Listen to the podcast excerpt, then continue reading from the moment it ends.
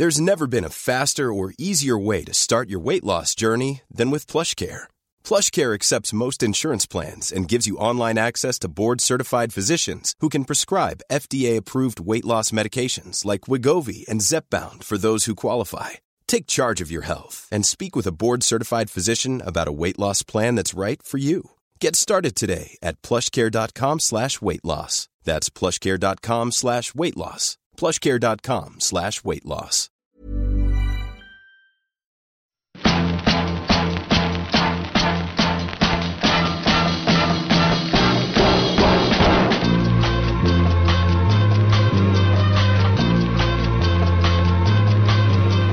Puisqu'on en, puisqu'on en est à se regarder la mèche, eh ben, je vous propose de voilà, de faire un petit spectacle. euh, voilà. Bon, en tout cas, moi j'ai préparé ma petite intro. Est-ce que vous m'entendez bien? Parfaitement. Magnifique. Eh bien, les loulous, c'est parti. Je vous préviens, je suis en grande forme, ça va chier ce soir. Spotzol, le podcast du gravel et du bikepacking, épisode 163, ici Richard Delhomme. Ah, ça se voit que je reviens de rouler, là je suis un petit peu speed quand même.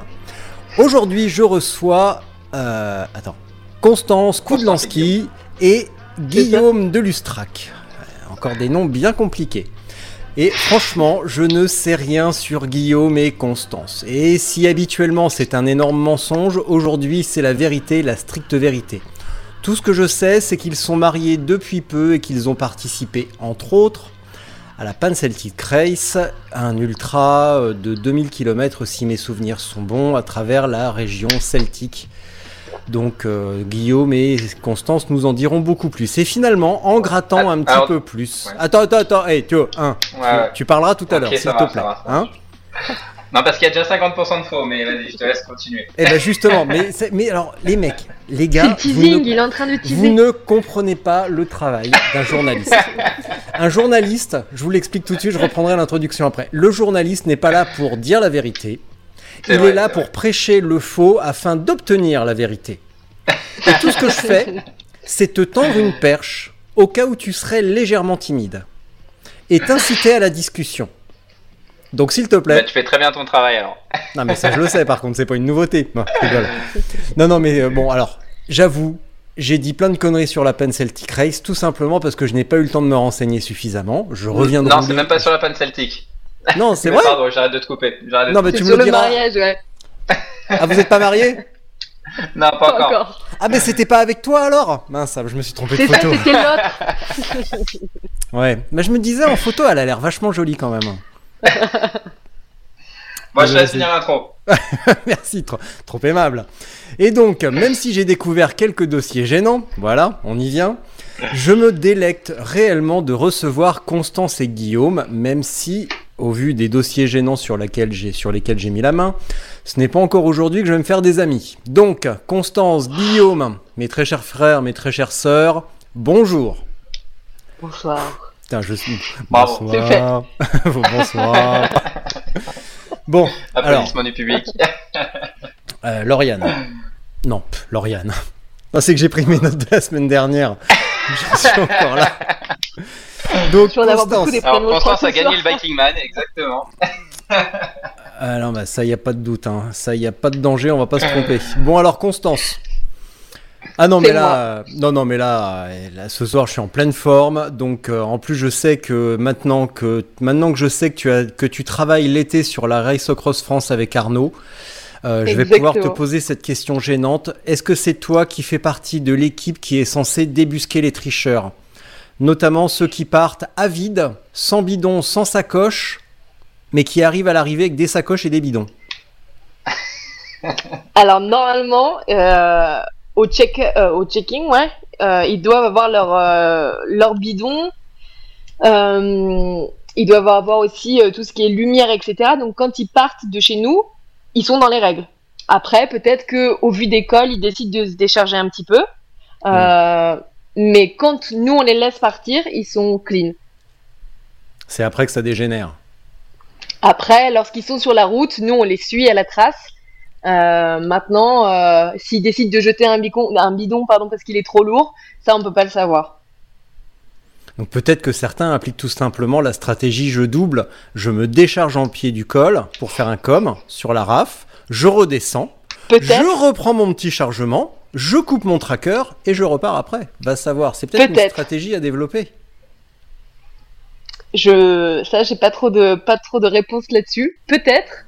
Euh, maintenant, quand, euh, quand on les voit sur la route ou quand on, on discute euh, avec eux, il n'y a pas, il y a pas ce genre d'incident qui arrive, euh, qui arrive fréquemment. Bon, en tout cas, ceci étant fait, maintenant que j'ai fait ma petite provocation habituelle,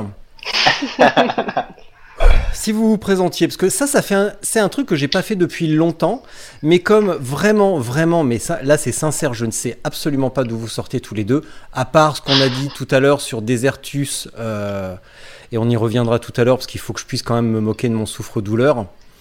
Euh, Guillaume, non, Constance, Constance, qui es-tu?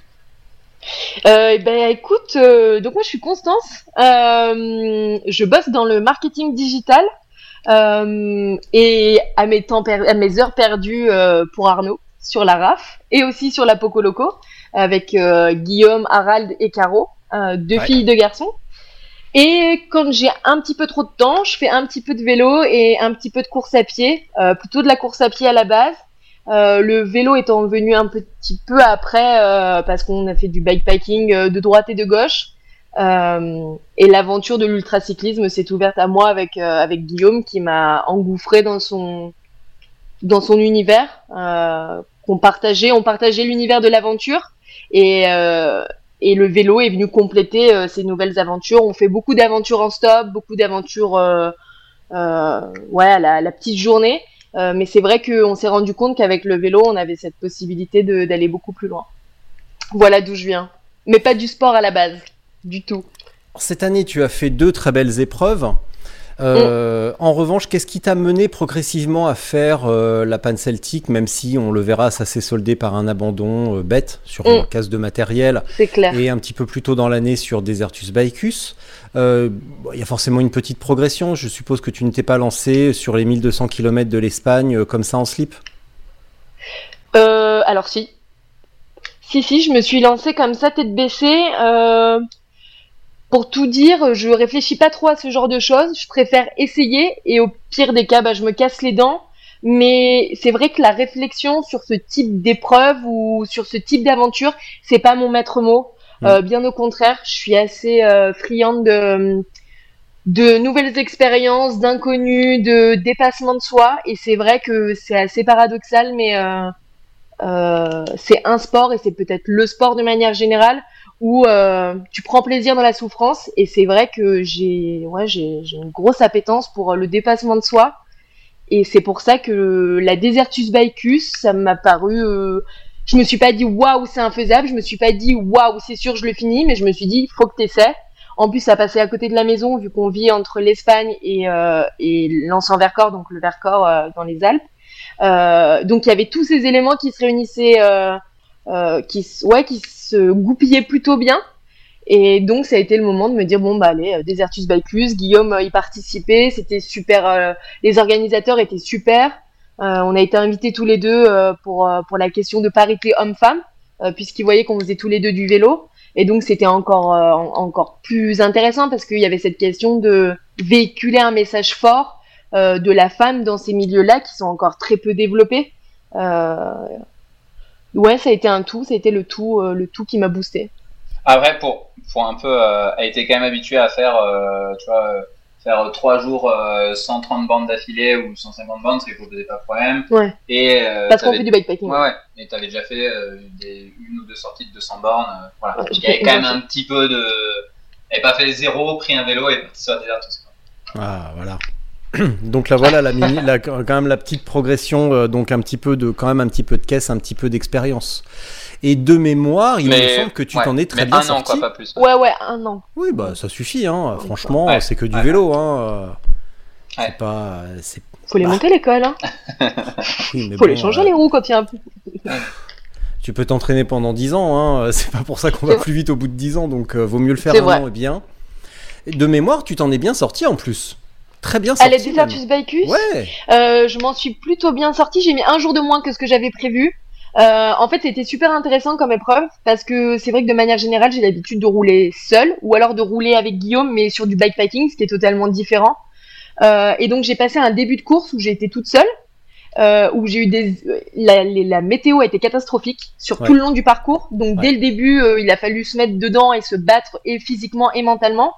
Euh, et donc euh, j'ai eu euh, ouais cette, deuxième nuit qui a été très compliquée où je me suis retrouvée sur une énorme plaine déserte euh, entourée d'éoliennes où j'ai été balayée en plein milieu de la route avec les camions qui venaient en face.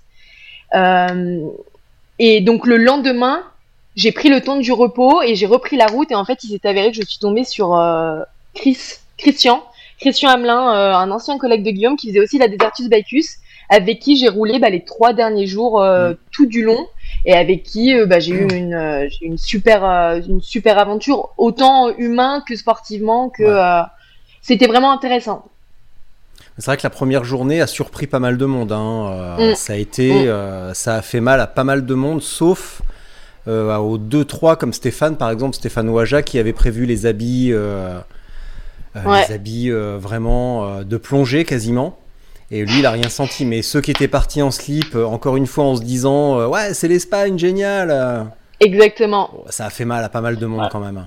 Après on est Ouais, nous, nous on savait parce qu'on a, on habite, on habite la moitié de l'année à Valence. Ouais. Donc on savait que la météo euh, était un peu pourrie.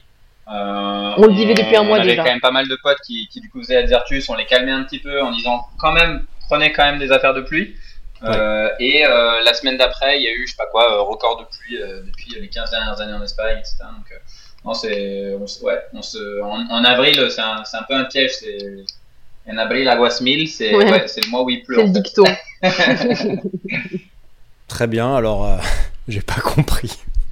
Je, je- je parle un peu espagnol, tu vois, depuis quelques jours. Là, j'ai appris quelques Ouais. mots. euh, par exemple, pan, pan con tomata, des trucs comme ça. Ça, je ouais, maîtrise. plaisir. C'est la meilleure chose. ça, euh, ça, oh non, non, non, non, non. On, non, non. on a initié tout le monde sur la il a- pan con tomate, et je pense que c'est le truc. Tomaté, euh, ouais, d'accord, ok. Tu vois, en plus, je Ouais. prononciation quand même assez hasardeuse. Ah bah je débute, hein, un peu de, un peu de, de mensuétude quand même, s'il vous plaît. Guillaume, qui es-tu, que fais-tu, d'où viens-tu? Euh, et ben, moi, je, je viens de, alors je suis né en banlieue parisienne, rien de, rien de fou. Après, j'ai grandi euh, à l'étranger, dans différents pays. Euh, et du coup, je suis rentré euh, en France pour mes, pour mes études. J'ai fait un peu le classique euh, prépa à école de commerce. J'avais fait pendant bah, toutes mes études de natation, euh, moyen haut niveau, on va dire. Et, et du coup, j'avais un peu ce, côté compétition. Évidemment, pendant prépa, t'arrêtes complètement le sport, etc. Et puis j'ai repris petit à petit après, le, ouais, sur la fin d'école de commerce. Et après, bah, dès que j'ai eu un peu plus de temps, le sport est revenu. Euh, je me suis mis assez, rapidement après. J'ai un pote qui m'a dit euh, viens, on fait, on se lance sur euh, l'Ambraman. Donc j'ai fait bon bah go, j'avais jamais fait de triathlon, on, est, parti dessus. Et je pense que après l'ultra est venu, on, a- on en discutait avec Caroline du coup. Avec qui aujourd'hui on, on bosse sur la Poco Loco, mais qui à l'époque était ma collègue aussi, et qui m'a dit, donc après m'a je cherchais un autre défi, et elle m'a dit, je, et je voyais qu'elle, elle faisait de l'ultra. Euh, elle avait fait des, des Viking Man, et euh, je dis, ouais, il y a la Race Cross France et tout, ça a l'air chouette, par contre, euh, putain, 2005, euh, chaud quand même. Et elle m'a dit, non, non, je pense que tu peux y aller. Et bon, je sais pas si c'était du bluff ou pas, faudrait que je leur demande, mais il y a moyen que c'était du, bluff, et j'ai fait, bon, ben, go, hein, si je peux y aller, je peux y aller. Et voilà, je pensais comme ça que j'ai mis un peu le pied à l'étrier. Et voilà, aujourd'hui, je, me régale parce que bah, pour quelqu'un de compétiteur, tu peux faire de la compète pendant pendant six jours d'affilée ou matin, midi, soir, quand tu dors, quand tu manges, euh, quand tu es sur les toilettes, bah, tu es en train de faire la compète. Et ça, bah, voilà, pour, pour quelqu'un qui aime un peu la compète, euh, c'est c'est le régal, quoi. En plus de tous les paysages, de, de tout ce qu'on apprend sur soi-même, etc. Donc voilà, aujourd'hui, je suis, je suis quelqu'un qui, euh, qui suis un peu un passionné d'écologie et euh, passionné d'ultra. Donc euh, voilà, les deux se retrouvent dans, dans notre projet Poco Loco euh, et dans nos, nos projets Coco Geek Challenge en ce moment. quoi. Projet quoi? Geek Challenge, bon, c'est notre page, euh, notre page Facebook, Instagram, euh, où on met nos, nos petits défis, etc. Quoi. Bon, bah, de toute façon, je vais mettre tous ces liens euh, dans la description de l'épisode, euh, que chacun, euh, qu'à cha- que chacun aille voir. Euh, je mettrai également les coordonnées euh, web et email de la personne qui s'occupe de la décoration d'intérieur pour s'acheter les mêmes rideaux magnifiques que chez vous. Euh, décoration caravane, franchement j'adore. Ouais, on, on est au chalet, je pense C'est que très les- vintage, Je pense qu'ils ont, euh, ils doivent avoir 40 ans. Ils sont ont des années bougé, 60, euh, ouais. Ouais. Non, non, mais ça fait un style, hein. vraiment, moi, j'aime beaucoup. Hein. Bienvenue chez nous. C'est euh, c'est dé- dé- délicatement désuet et c'est très très agréable. Bon, alors on va revenir un petit peu sur, sur cette panne Celtic Race. Donc, euh, Constance, panne Oui. celtique, ça veut dire traversée du pays celtique. Le pays celtique, c'est quoi? Donc traverser le pays celtique, donc il y a deux distances sur la panne, euh, la panne celtique. Il y a la 2600 km que Guillaume a faite et il y avait la 1600 km que moi je faisais. Euh, et donc c'est tu, pro- tu pars du pays de Galles, tu prends un ferry, tu arrives sur la côte euh, est irlandaise, tu longes toute la côte est et ouest irlandaise et ensuite tu reprends une ligne droite jusqu'à Dublin où tu récupères un ferry pour retourner au Pays de Galles où tu as 80 km de sprint et c'est la ligne d'arrivée. Alors, Je vous écoute, hein, je suis juste en train de mettre de la lumière. Jour-nuit. Pour qu'on puisse Voilà. voir tes rideaux. Un beau t-shirt, Alors. c'est un petit dinosaure. Hmm. C'est- Non, c'est une pas tortue. du tout un dinosaure, c'est une version une moderne du dinosaure, c'est une tortue. Avec des baskets. Voilà, exactement. Et euh, sache, Guillaume, que je n'ai pas de rideau. Que quoi? T'as pas il de n'y a rideau pas de ri- il n'y a pas de rideau à la maison, il n'y a que des voiles. Voilà. Voilà. C'est pour T'es un mec comme une- ça. Ouais, et puis comme tu peux voir, j'ai euh, mes chapeaux, euh, mes chapeaux pointus. euh, J'en ai plusieurs hein, dans la maison de mes diverses péripéties en Asie. Et je me suis dit que le pointu m'allait très très bien, donc. euh, Pourquoi pas les mettre et non, par contre, mon voisin en face euh, en a un aussi, et lui, il le porte pour jardiner. Et ça lui va d'enfer, c'est ça qui est dingue.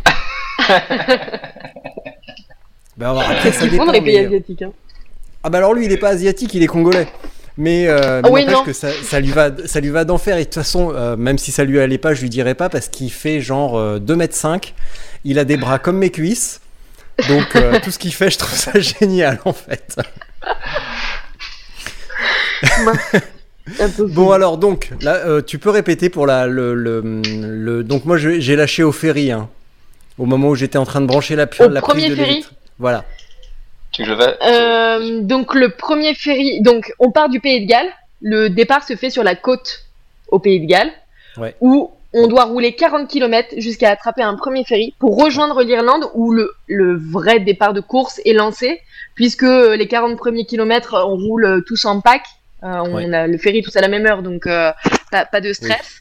Et une fois qu'on a fait cette traversée, euh, on arrive sur la côte est irlandaise. Et donc pour la 1600 km, on roule donc côte est, côte ouest, et ensuite arrivé à Galway, on reprend une espèce de, de ligne droite jusqu'à Dublin, où on récupère un ferry Ouais. pour retourner au Pays de Galles, où là on a les 80 derniers kilomètres de sprint pour euh, faire euh, la finish line. Tandis que pour euh, la 2600, si je ne m'abuse, ça monte un peu plus au nord. Ouais, euh, on fait vraiment toute la côte ouest. Donc toute la, je crois que c'est la Euro Vélo, je sais plus Une. combien. Euh, c'est la Wild Atlantic Way, elle est indiquée partout. Ouais. Euh, donc un peu n'importe qui peut, peut faire d'ailleurs cette route. Et, euh, et en fait, ils changent de, de route chaque année. Enfin, ils changent de, de pays celte, de nation celte chaque année. Donc il y a eu l'Écosse, il y a eu euh, l'Angleterre.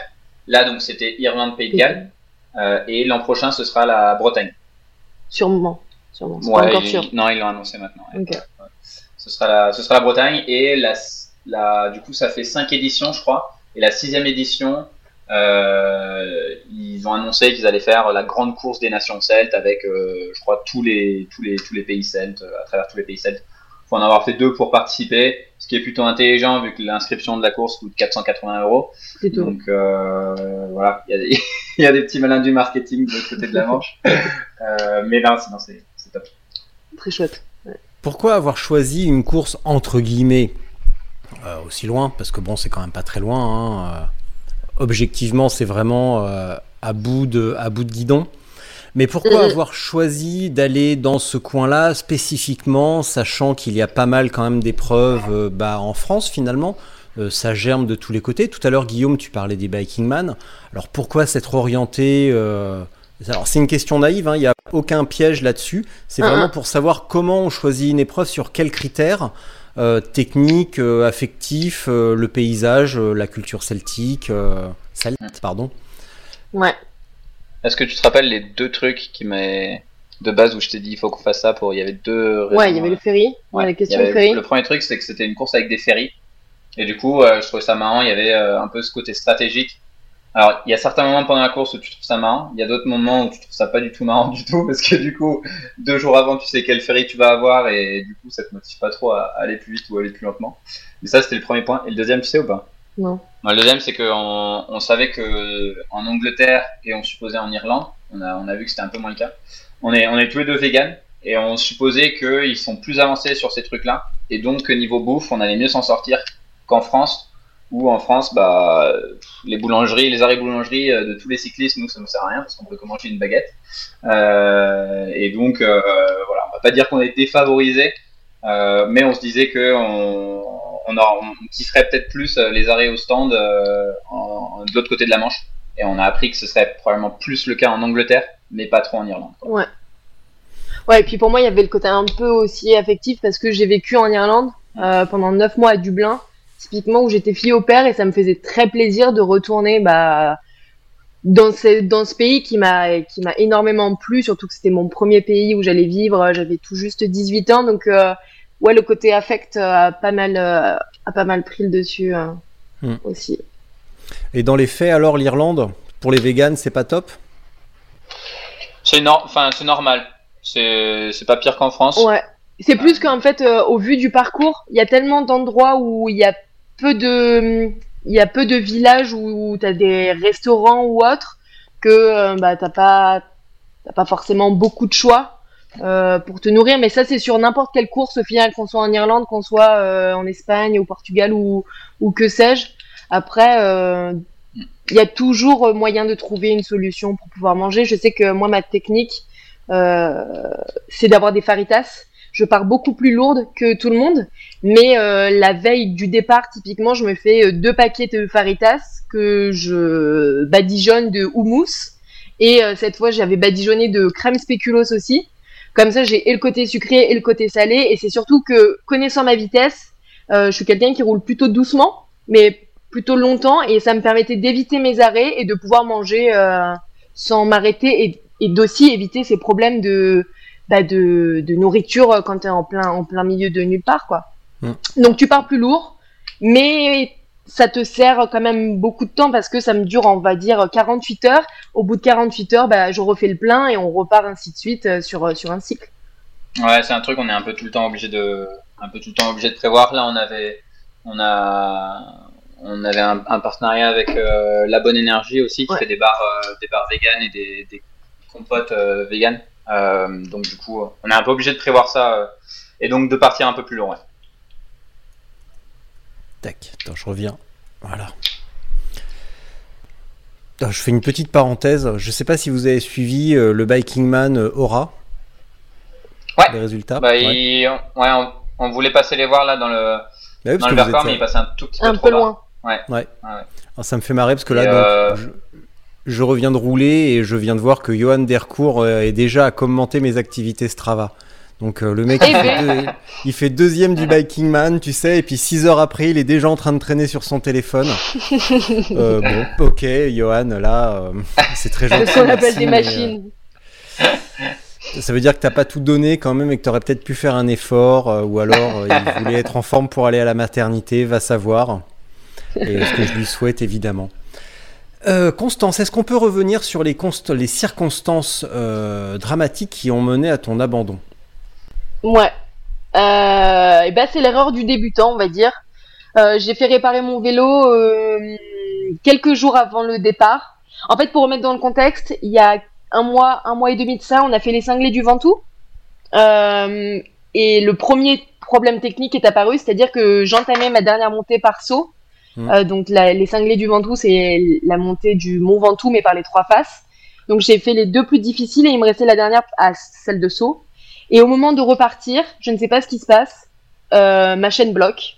Et là, pas moyen de, pas moyen de trouver une solution. Donc euh, ça commence par là. Donc je me dis, en prévision de la panne celtique qui arrive dans un mois, il faut que mon vélo aille au bike shop.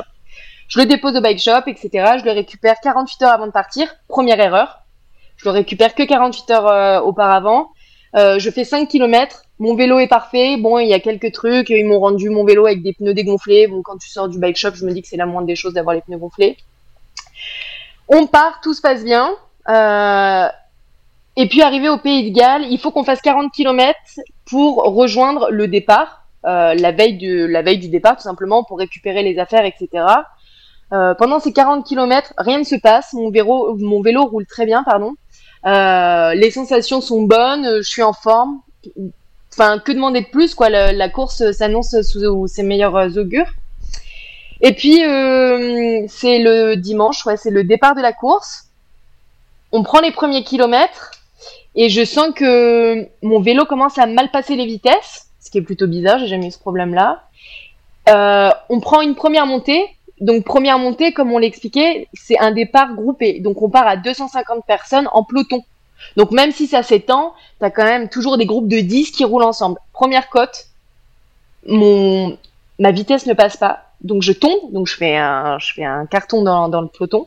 Je remonte, Guillaume me dit keep cool, ça doit être juste parce que t'as passé ta vitesse trop tard, pas de panique. Et puis euh, les 40 euh, km, bah, c'est que de la montée, de la descente, donc je fais que ça. J'enchaîne les problèmes techniques. Euh, mon vélo continue de bloquer. J'essaie de passer le petit plateau. Dès que je suis sur le petit plateau, eh bien en fait, ça fait un bruit, mais comme si ça allait exploser.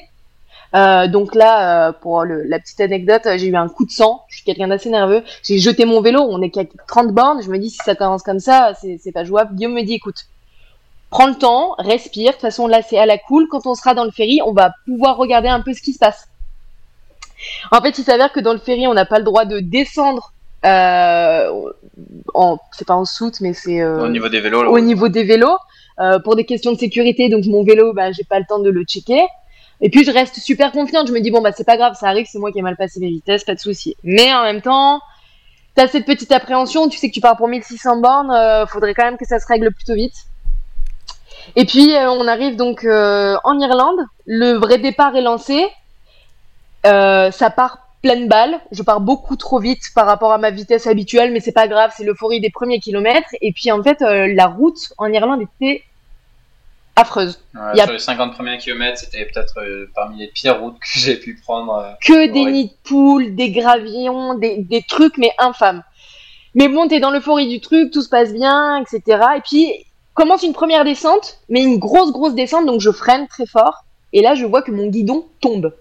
Donc mon guidon n'a pas été assez serré quand il a été touché, donc je me retrouve avec un guidon complètement penché. Donc je le remonte à la force de mes prolongateurs pour essayer de retrouver une, un espèce de, espèce de surface plane en fait pour euh, éviter tout problème. Et puis, euh, et puis la nuit s'annonce, les problèmes continuent, euh, les montées je les fais, mais je les fais sur le grand plateau, grand plateau, grande euh, petite vitesse. Euh, donc du coup, euh, c'est quand même plus dur. Mais bon, c'est pas très grave si c'est que ça, euh, ça va le faire. Et puis Guillaume étant beaucoup plus en avance sur moi sur le parcours, commence à me prévenir, il me dit euh, quand tu vas arriver à Cork, donc Cork qui est une ville sur la côte irlandaise, prends le Mhm. temps d'aller dans un bike shop parce que là c'est un tronçon cool. Après c'est que de la montée et ça va être très très compliqué. Je pense que ça serait de la bêtise de, de continuer comme ça. Et donc euh, J'arrive à Cork, je me présente à plusieurs bike shops. Tous les bike shops m'expliquent que mon vélo n'a aucun problème. En fait, euh, mon vélo, forcément, il a aucun problème puisqu'ils le mettent euh, sur un, un outil euh, à plat. Et en fait, moi, j'ai pas de problème à plat, j'ai des problèmes en montée avec le poids, avec le changement des vitesses, etc. Euh, donc, je repars un peu bredouille le, le, ouais, le moral en berne. Ça commençait, ça commençait à me faire déjà du mal au, mental parce que c'est souvent ça, c'est que tu, ton mental, il prend le dessus au bout de 2-3 jours de course. Là, on était à même pas 24 heures de course que j'avais déjà le mental qui était déjà dans le dur parce que tout du long, tu te bats.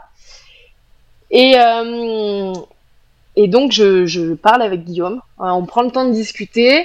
Euh, en parallèle, justement, sur la RAF, c'est vrai que je dis souvent aux coureurs, prenez le temps de réflexion de la nuit avant de vouloir abandonner parce que ça sert à rien. Euh, vous verrez demain une nuit posée. Et Guillaume m'a dit la même chose. Il m'a dit, écoute, tu sais comment t'es, va jusqu'au bout en, en termes de recherche de solutions, va faire tous les autres bike shops demain matin quand ça s'ouvre, et tu verras euh, d'ici là ce qui se passe. Par contre, on va pas se mentir, j'étais en queue de peloton alors que c'était que le début de course. Ça m'a mis un coup au moral et je commençais déjà à sortir de la course parce que euh, ouais parce que tu prends même plus de plaisir en fait. Tu, passes ton temps à te battre contre toi-même. Et la nuit étant passée, je suis retournée voir deux bike shops le lendemain matin et ils m'ont dit euh, votre vélo tout va très bien. Et là j'ai dit j'arrête, ça sert à rien. Euh, Guy euh, me disait toute la suite c'est que de la montée. Euh, il va t'arriver un problème au milieu de nulle part, c'est pas la même, c'est pas la même affaire. Et euh, il a eu cette réflexion intéressante et j'ai eu aussi cette réflexion intéressante en termes de progression personnelle, c'est que de moi-même j'aurais continué à aller jusque, on va dire jusqu'à l'erreur, à péter ma chaîne ou euh, jusqu'à l'épuisement ou que sais-je. Mais euh, cette fois je me suis dit contrôle ton ego. C'est pas ton ego qui doit parler là, mais c'est ta réflexion. C'est tu vas plus prendre de plaisir il peut t'arriver un gros souci technique, arrête et puis euh, c'est que partie remise. C'est pas c'est pas très grave. Guillaume était encore en course et quand il y en a au moins encore des deux qui est sur le vélo, euh, ça compense toujours la, la, la, déception derrière. Parce que la déception est là, il est ouais.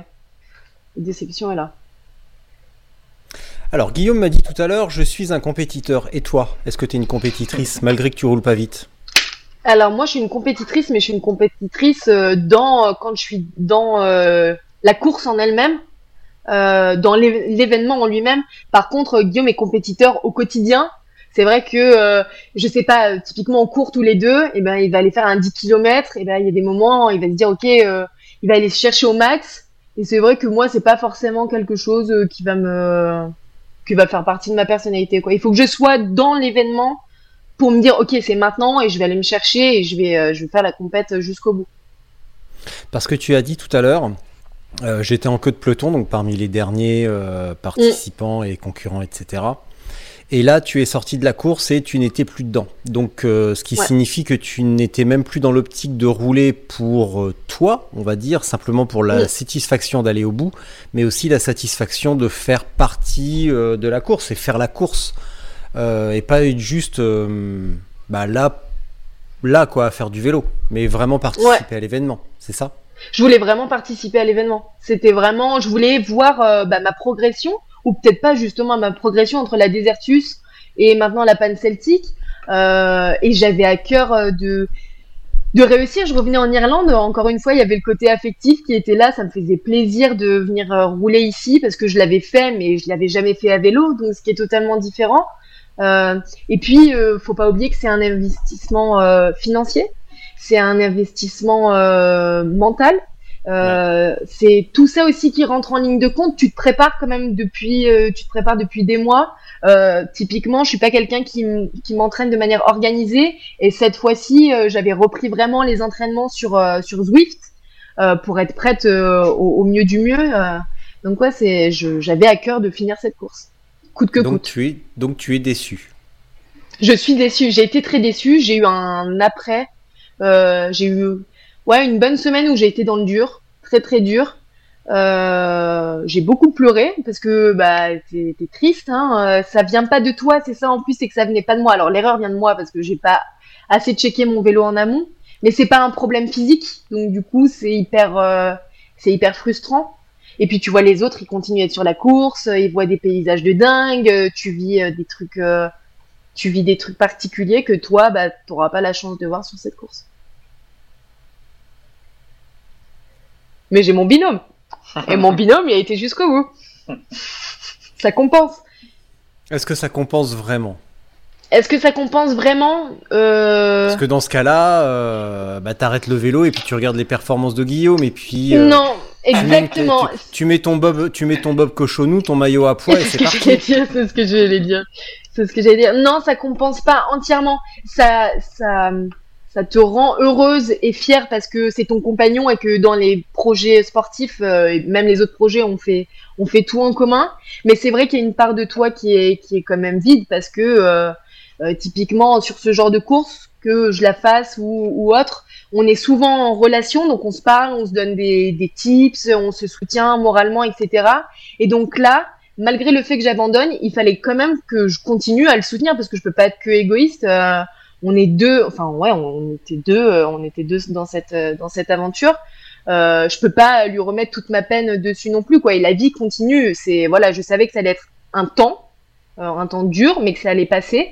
Euh, et puis en finale de voir qu'il se battait, euh, ouais, il s'est battu, il s'est battu bec et ongle pour aller jusqu'au bout parce que lui aussi il a eu des problèmes. Il fallait, il fallait qu'il y en ait un des deux qui ramène, qui ramène la coupe à la maison quand même. La coupe de feu, quoi. la coupe de, c'est clair, la coupe de pluie. Ta, ta coupe de cheveux. Ça mal. va, ça va. Oh là là. Elle est pas mal. Ouais, elle est pas mal la coupe de cheveux. Ouais, ça- c'est moins Ouais. Harry Potter que la coupe de feu, mais, euh, mais c'est pas mal quand même. On a de l'humour chez les Lustrax. C'est bien, c'est bien, ça change. Bon, alors. euh, on reviendra aux perspectives d'avenir un petit peu plus tard, même si je pense que vous avez. Ouh, elle est bien là. Là, c'est bien là. Ça, ça me plaît. Là, le vent, il est par là. Ouais, ah ouais, ouais, ça me plaît là. Tu vois, quand ça commence à faire palier vertical, ça c'est cool. c'est bien. Euh, Qu'est-ce que j'allais dire? Pff, Je pense que j'allais dire un truc intéressant, mais généralement je l'oublie. Non, non, c'est dommage. Donc on, on rev- on reviendra pardon sur les perspectives d'avenir un petit peu plus tard. Maintenant, j'aimerais bien avoir le, le retour de Guillaume sur cette euh, sur cette pan celtique, pan celtique, Euh, parce que visiblement ça ne s'est pas passé comme sur des roulettes, malgré une très belle cinquième place. De mémoire, je n'ai pas regardé les écarts avec euh, les premiers, mais déjà si vous étiez 250 en global, euh, on peut quand même supposer d'une belle concurrence sur le, le grand parcours, et ça reste une performance de choix. Voilà. Donc, alors on va tenter une petite expérience. Vous allez changer vos oreillettes. Parce qu'il s'avère que depuis tout à l'heure, Guillaume, tu es un petit peu lointain et Constance, on t'entend très bien. Donc je vous Surtout que je parle propose- fort de manière générale. Ah, voilà, là tu vas pouvoir te détendre, Constance. Alright. Ah ben c'est Tu m'entends beaucoup mieux mieux. Ah mais, ah, mais, ok. alors, mais franchement, Et- voilà. Et est-ce que Et Constance, tu entends mieux Ah bah, je- bah, ça dépend, j'entends juste. Bah, là j'entends rien quoi. T'as juste un petit couinement, c'est moins fort c'est comme s'il y avait des petits chats qui grattaient ou des hamsters. Vous avez des animaux de compagnie à la maison? Non. Non D'accord, bah c'est le rire de Constance alors, ok, pas de problème. Bon alors, Ça marche. Guillaume. Euh, ouais, bah, je vais, je vais, je vais essayer de faire un peu synthétique, mais euh, du coup, Non, non, Constance tu a peux, raconté. t'éta- tu, peux t'é- tu peux t'étendre en détail aussi fastidieux que longuet, il n'y a pas de problème, on est là pour ça. Ça marche. Euh, non, Constance a raconté un peu le début, et c'est vrai que du coup, le fait que, par exemple, elle, euh, au début, elle ait ses problèmes mécaniques, on s'est dit, euh, bon, on regardera dans le ferry. Moi, j'avais, j'avais un petit coup de stress parce que je me disais, du coup, si ça se trouve, il va, on va passer euh, peut-être deux heures euh, à essayer de, de résoudre ce problème mécanique. Euh, Et ces deux heures-là, ben, tous les autres, euh, ils sont en train de dormir, quoi. Euh, parce que bah voilà sur les sur les il y a, il y a 4 heures de ferry et donc euh, sur les 4 heures bah euh, voilà je connais connaissant un petit peu euh, comment ça fonctionne euh, l'objectif c'est de dormir le plus possible pour euh, pour avoir un peu ton stock de sommeil quoi donc déjà je me disais bon euh, ok est-ce que je considère que la course a, commencé ou pas etc Euh, donc voilà bon la, la question du de l'accès au vélo a, a un peu résolu, résolu ce, cette- La ce, ce question. non problème en fait Voilà. euh, et après, sinon, non, non, ça c'est. Alors, non, j'allais dire, ça a bien commencé, oui et non. Euh, je suis parti un peu fort comme comme sur la comme sur la Desertus parce que euh, bah, je considère que c'est un peu. Euh, euh, moi, c'est pas tant pour euh, parce que pour gagner, mais c'est plus pour euh, pour apprendre des meilleurs. En fait, je me dis euh, de rouler à côté des meilleurs. Comme je l'avais fait sur la Desertus, j'avais roulé avec. euh, on était avec euh, Sofiane, Laurent Boursette, euh, Adrien Lichty, donc j'ai pu- tu vois j'ai un peu pu voir euh, pendant un petit moment. euh, euh, bon, So- So- Sofiane, ça l'a un peu agacé, on en a parlé après. euh, euh, mais, euh, mais voilà, c'est c'est plus pour, euh, pour apprendre. euh, parce que il se trouve que sur la Desertus, il y avait, il y avait le droit de drafter. Donc là, c'était c'était pas dans une optique drafting sur la Pen Celtic. Euh, c'était euh, de loin, mais même de loin, je trouve que ben, t'apprends et puis au pire, c'est pas très grave si tu te crames. Voilà, au, moins, t'auras pris un peu en expérience. Et au bout de 30 bornes, je crève donc sur les routes sur les routes dégueulasses et en fait moi il se trouve que sur ma cinglée du Ventoux qui avait été un bon test du coup j'avais crevé cette fois Euh, et donc euh, j'avais identifié euh, je m'étais bien rétame parce que j'avais crevé en plus pneu avant donc en pleine descente je m'étais pris une belle gamelle et, du coup bon j'avais résolu ce problème parce que il y avait un, problème avec le fond de jante qui était mal collé donc normalement je me disais et j'avais reroulé depuis et j'avais pas eu de problème je me disais bon c'est là normalement ouais, j'avais fait des sorties de 300 bandes, etc. Normalement, il devait pas y avoir de souci, quoi. Je me dis, si ça commence comme ça, si arrivé à que j'ai crevé 5 fois, franchement, j'arrête, quoi. Donc, si on était vraiment dans un niveau mental au top du top, quoi.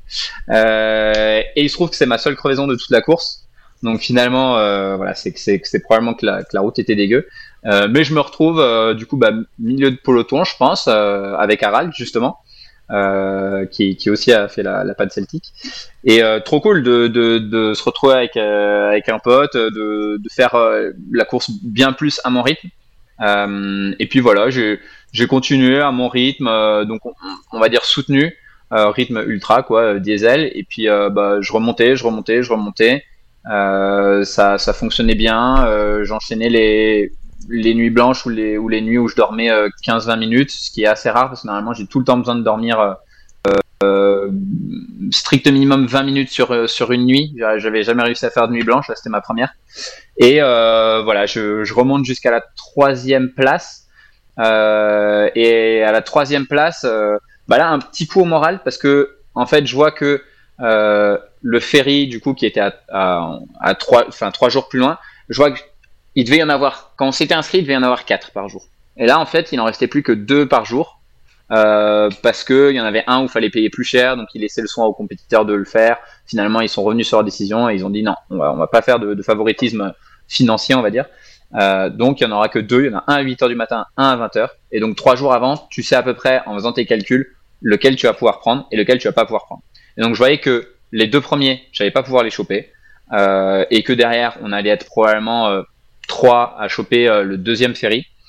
Et là, bah, tu prends un petit coup parce que tu sais que bah, il va, voilà, il va falloir que tu roules à 17 de moyenne jour et nuit. Donc, il va falloir que tu, tu roules peut-être à 20 km heure, que tu te fasses une heure et demie de sieste, enfin, ou deux fois une heure et demie si tu roules un peu plus rapidement pendant la journée. Mais je trouvais que, en fait, ce pourquoi j'étais venu, c'est-à-dire le fait que les ferries mettent cette stratégie, bah, d'un coup, euh, ça, ça te pourrissait un peu le truc. Euh, et il se trouve que j'ai pas eu trop à me poser la question parce que euh, un petit peu après, euh, je me, je discutais avec un, un cyclotouriste euh, qui lui faisait pareil, la, la Wild Atlantic Way. je lui montre sur mon téléphone la course et on était sur la piste cyclable. Et au moment où il me rend mon téléphone pour lui pour, pour, pour, remettre le enfin où je lui ai montré le parcours je le remets dans la sacoche euh, top tube quoi lui il se décale dernière minute sans prévenir et là je regarde devant parce que je vois que il y a un cycliste qui normalement était devant moi et qui ne l'est plus euh, et là je vois un muret et euh, bah je fonce dedans vu que j'avais une main sur le guidon mais pas sur le frein et une main dans la dans la sacoche. Je me prends un mur à 30 km heure la fourche pète. Et là bah je me dis bon euh, c'était un peu marrant parce que du coup on est un peu novice dans, dans l'ultra et je me dis bah voilà là je suis dans les je suis dans les vraies situations confrontées de auxquelles se confrontent les les ultra cyclistes donc faut juste que je me pose la question de quelles sont mes options et qu'est-ce que je peux faire je mets en évidence le vélo sur le côté de la route mais en montrant que je vais bien pour pas que toutes les voitures s'arrêtent il y a quand même un gars qui s'arrête euh, il me dit t'inquiète je fais du gravel euh, euh, je lui dis bah ouais je suis dans une course d'ultra etc il comprend hyper rapidement euh, et il me dit, je t'emmène en voiture à la ville euh, 3 km plus loin, à Newport. Euh, et, euh, et là, bah, tu verras ce que tu peux faire, etc. Et il poste euh, sur Facebook et sur Instagram les photos de, de mon vélo en demandant sur euh, différents groupes, etc. S'il y a quelqu'un qui peut avoir une fourche de rechange et un vélo de rechange. Bon, alors la fourche compliquée parce qu'il faut que ce soit exactement le même modèle. entre temps, moi j'appelle tous les tous les bike shops euh, de Galway, qui était la ville la plus proche, et même de Dublin. Je m'étais dit, bon, je fais 3 heures de bus aller, 3 heures de bus retour. Euh, au final, bah, tu rates juste un ou deux ferries. Euh, bon, c'est pas si pire que ça. Je vois que la location de vélo, ça me coûterait 200 balles pour les trois derniers jours. Je me dis franchement, ça vaut pas trop le coup. Euh, en fait, on avait déjà quand même pas mal, pas mal dépensé avec bah, du coup le voyage aller-retour, vu que vu qu'on prend pas l'avion en train et en bus. Euh, donc euh, voilà, on était déjà limite hors budget. Euh, et au moment, donc je me dis voilà, j'ai épuisé toutes mes options. je vais retourner à Galway parce qu'il y a des il y a, y a des couchsurfing euh, et euh, je pense que normalement la course s'arrête pour moi. On verra demain matin. Pareil, je me dis j'attends la nuit. Et quoi, deux minutes avant de prendre le bus euh, de Newport à Galway, il y a un gars qui, enfin il y a le gars qui m'appelle. Il me dit il y a un gars dans cette même ville euh, qui a soit une fourche pour toi, soit il a peut-être un vélo pour te dépanner. Incroyable. Donc je fais euh, les quatre bornes à pied jusqu'à jusqu'à chez lui. Euh, et euh, le gars teste plusieurs fourches. Il voit que les fourches elles marchent pas. Il dit écoute, je vais te filer mon, mon autre vélo, mon vélo de home trainer, un look vieux de 10-15 ans. va manger, va prendre une douche, va faire une sieste. Je mange un coup. et voilà, sa, sa, sa femme me fait un plat de pâtes incroyable, la douche chaude incroyable. Je dors une heure et demie et quand je me lève, le gars avait monté sur son sur son vélo toutes mes sacoches, les, les, prolongateurs, etc. Incroyable. Et là, bah voilà, je repars, je finis, euh, finis la course. Bon, il y a eu des, des hauts et des, des gros bas, euh, mais c'était plus, on va dire, psychologique. Euh, genre 30 bornes après, je me reprends grosse tempête de pluie, plus la route qui en fait fait passer par un chantier. Je suis obligé de porter le vélo, je me prends toute la pluie dans la gueule, etc. Et je me dis franchement le, le sort s'acharne, mais voilà, c'est des, on va dire, c'est des problèmes psychologiques, quoi. Rien de, au final, tu continues et puis, et puis voilà, quoi. J'ai poussé. Du coup, j'ai raté le ferry que je devais prendre. J'ai pris le troisième ferry et euh, on se retrouve à se battre pour la, pour la cinquième place et, et voilà, je finis main dans la main avec, euh, avec un gars avec qui j'avais roulé euh, sur le début du parcours, donc hyper heureux quoi. Une belle, une belle panne celtique, surtout que franchement, je trouve l'Irlande hyper sous cotée en termes de, beauté de paysage. C'est vraiment, vraiment, vraiment ouf. et je, recommande à tout le monde de faire cette, euh, cette Wild Atlantic Way, elle est super bien indiquée partout. Euh, prenez vos vélos et allez-y, c'est ouf quoi. Franchement, euh, époustouflant et c'est différent du nord au sud. Je sais pas, tous les 100, 100 200 bornes, c'est vraiment différent, c'est vraiment magnifique quoi. Bien. Alors, Constance, tu vas contacter Arnaud et tu vas booker avec lui une séance de couple de sophrologie sur la thématique anticipation de l'effort. Euh, anticipation de l'échec, pardon. Et donc euh, voilà, vous allez euh, parce que c'est quand même sa spécialité, hein, la psychanalyse de canapé et de comptoir. Donc je vous conseille de vous rapprocher de Arnaud pour essayer de résoudre un petit peu ses problèmes. Et si on cherche rapidement sur le net, on peut constater que devenir réparateur vélo, eh bien, ce n'est pas compliqué. Ça demande l'équivalent d'un CAP BEP que l'on peut faire en alternance sur une période de 12 mois.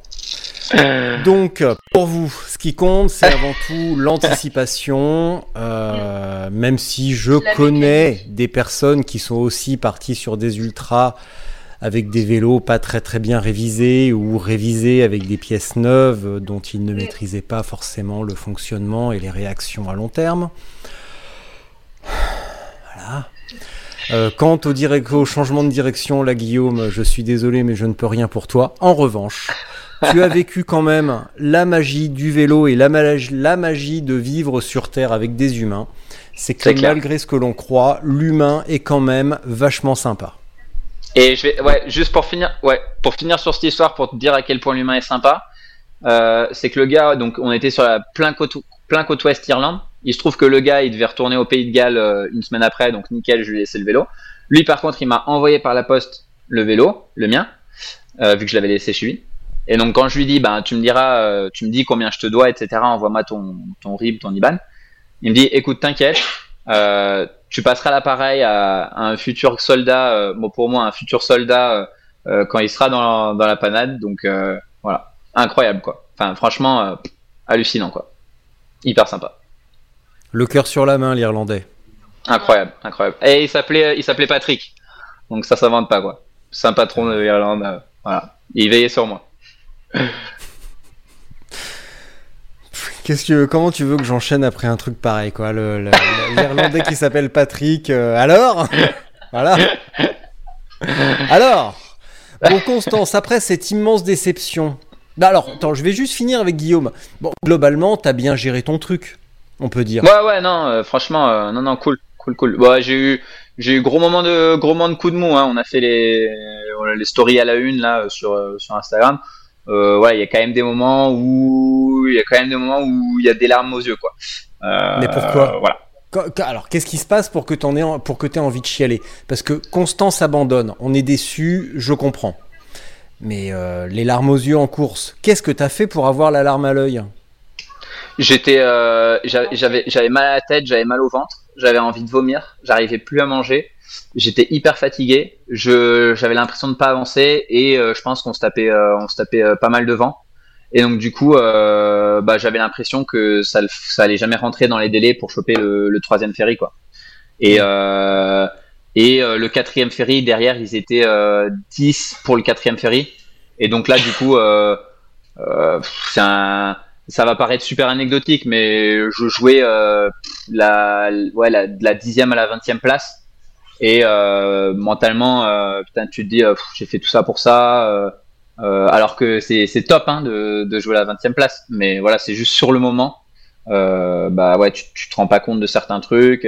Enfin, ouais, t'as l'impression de t'as l'impression de plus avoir de jus, quoi, de d'avoir rien, quoi. Tu peux plus rien avaler, donc tu peux pas te remettre non plus du sucre pour te refaire avancer. euh, euh, voilà. On a- on- on- du coup, on s'est appelé avec Constance et euh, elle a trouvé les bons mots. et puis c'est reparti, quoi. C'était quoi les bons mots? Euh, Pas s'écouter. Ouais, je pense que c'est ça, c'est ne pas s'écouter. C'est elle. En fait, elle m'a fait rendre compte à un moment que au final, je m'écoutais et que j'étais en train de me dire que c'était pas possible alors que euh, si c'était possible. Et je me suis, il y a un moment où ça a fait un clic, un déclic dans ma tête. Et je me suis dit, putain, mais en fait, ça se trouve, elle a raison. En fait, ça se trouve, euh, en fait, ça se trouve, je peux avancer vite. Et je me suis dit, allez, euh, euh, en bas de, en bas de chaque montée, je vais, je vais essayer. Je mets euh, cinq coups de pédale en danseuse et je me, et je me relance un peu fort. Et je me dis, putain, mais en fait, ouais, c'est vrai que j'ai le jus, quoi. Et, euh, et du coup, euh, voilà, je fais une ou deux montées comme ça. Après, je me dis, bah vas-y, la prochaine montée, j'essaie de faire tout un peu en, en speed. Ah ouais, ben en fait, ouais, si, j'ai en fait j'ai le jus. Et du coup, voilà, ouais, c'est c'est pas s'écouter quoi. Écoutez sa femme. Va savoir. Écoutez Des ça, fois, ils ont raison. Ouais, ouais, ouais, ouais. Souvent, Va savoir. Ah ouais, toi aussi, tu fais partie de ces gens qui disent même quand j'ai tort, j'ai raison. Non, non. De temps à autre, sur un malentendu, ça peut arriver, mais sinon, non. Hmm. Moi, je le dis à mes Moi, gars, ceux que ceux que j'entraîne, je leur dis, je leur cite, euh, je leur cite les affranchis, tu sais, avec, euh, avec, Ouais. avec Al Pacino et Johnny Depp. Et je leur dis, écoute, un affranchi a toujours raison. Même quand il a tort, il a raison. Et ben moi, c'est pareil. Euh, est-ce que tu regrettes, Guillaume, est-ce que tu regrettes euh, ton côté un petit peu, euh, le fantasme un peu romantique du ferry euh, Parce que finalement, ça t'a quand même mis un, un stress considérable. Tout ça pour une idée bêtement romantique. On peut le dire. Ouais, c'est possible, c'est possible. Je pense que Ulrich sur la transcontinentale dira peut-être la même. Non, ouais, c'est on a l'impression. Ulrich, Enfin, Ulrich, Ulrich, il a d'autres problèmes. Il va arrêter les roues en carbone super light. Ouais, bah après lui c'est plus compliqué, c'est un de ses sponsors, mais euh, mais euh, ouais, je c'est une bonne question. C'est une bonne question. Je je sais. En fait, je pense que s'il y avait eu quatre ferries, ça aurait été différent parce qu'en fait, tout au long de la journée, tu peux te battre pour aller choper, euh, tu vois, un ferry toutes les toutes les 6 heures, c'est pas la même chose que un ferry toutes les toutes les 12 heures quoi. Euh, donc euh, ouais, je je pense qu'en fait ouais, si si t'as plusieurs ferries euh, tout au long de la journée et là en fait il se trouve que de base il devait même y en avoir au milieu de la nuit, tu vois. Donc que tu arrives à 20h, que tu arrives à 2h du matin, bon bah voilà, deux trois jours avant, ça peut encore tout changer quoi. Tu peux essayer de speeder pour pas forcément ouais, si essayer de choper celui d'avant si t'as bien géré et que t'as roulé euh, 3 km heure plus vite pendant deux jours quoi. Euh, ouais. On- on- on- j- J'essaye de me dire ça, c'est peut-être aussi le côté romantique qui essaye de, de se dire non, les ferries c'est quand même bien. On t'essaye de sauver la face avec une petite lichette de mauvaise foi quand même. hein. Apparemment, c'est un trait masculin. Constance, commence pas. Je plaisante. Ah, Vaut mieux, c'était pas drôle.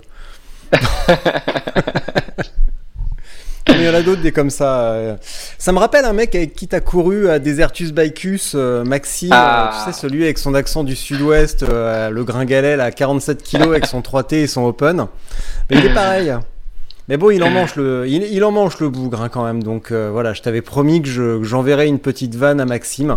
Voilà qui est fait, mon petit lapin. Gros bisous.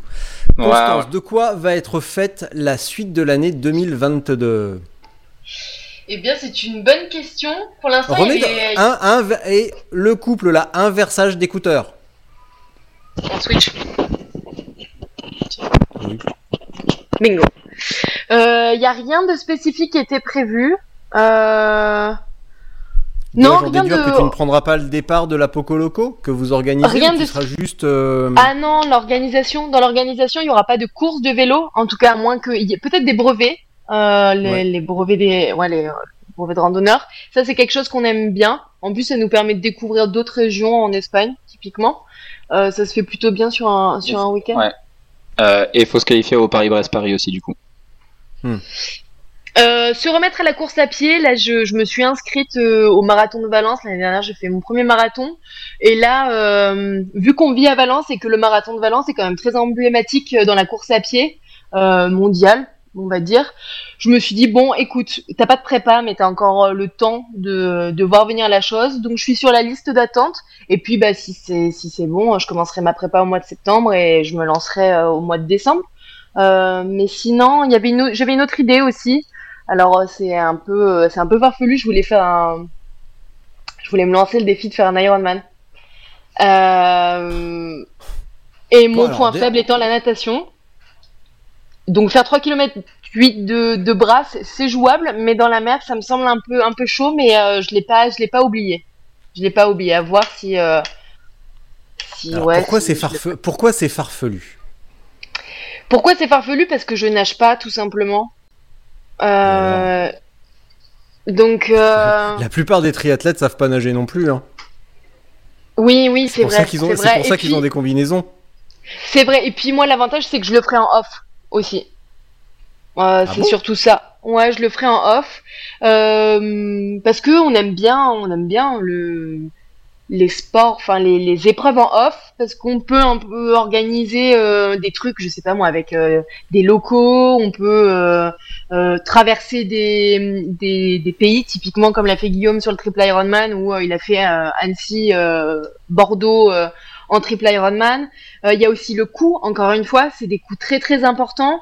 Euh, et Ouais. j'ai pas envie de payer 800 euros juste pour avoir un, un label. En tout cas, pas pour ma première surtout avec euh, peu peu de peu d'entraînement et puis il y a aussi euh, la question de on est en recherche de sponsoring depuis quelques temps euh, d'où le fait qu'on ait une page Instagram Coco Gui Challenge euh, etc on essaie de véhiculer des, des valeurs assez fortes euh, l'écologie euh, le véganisme euh, euh, c'est des thématiques qui se rejoignent un petit peu ouais qui se rejoignent qui se rejoignent entre elles Euh, c'est pour ça qu'on aimerait bien pouvoir pousser encore plus nos aventures parce qu'on en a plein des idées.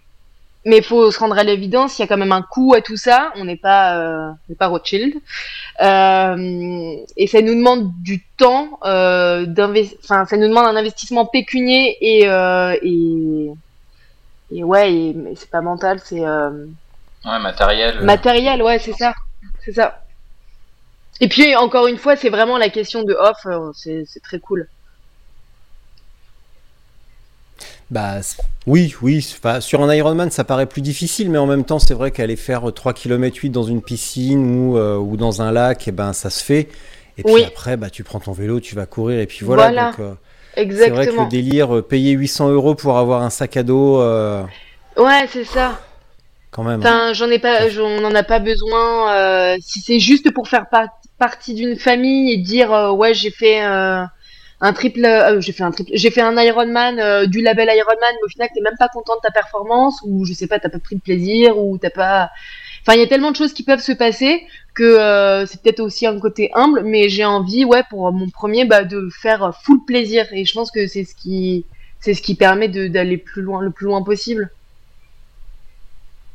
Ouais, là- parlait et- un petit peu. de- Ouais. Pardon, Vas-y. vas-y. Non, je, bah, je- Non, non, j'allais vas-y. juste, Vas-y, j'ai- vas-y. j'allais- j'allais juste dire que l'avantage, c'est que tu peux choisir ton parcours, tu peux te faire un, un parcours qui, qui te fasse plaisir, et puis euh, euh, ça, c'est ça c'est un truc assez important pour nous. Quoi. Mm. Tu, tu choisis si tu veux mettre de la côte ou pas, tu choisis un peu comment est-ce que tu veux mettre de la côte. Euh, voilà, Je comprends. C'est plus drôle. Ouais. C'est vrai que le triathlon est souvent réduit à un sport de compétition parce que ça, par nature et dès, dès le début, c'est un sport de compétition. Mhm. Et on, on se dit pas, euh, je fais du triathlon en loisir. Mm. Euh, par essence, c'est un truc euh, où, euh, bah ouais, faut aller sur un truc organisé, mais il n'y a pas cette notion euh, de off euh, comme on pourrait faire euh, sur, sur d'autres trucs. Ouais. Euh, retourner à des endroits et puis le faire euh, tout seul. Il y a moins cette, il y a moins cette notion. C'est, euh, c'est pas du tout ancré dans la culture et dans les, dans l'ADN de cette discipline.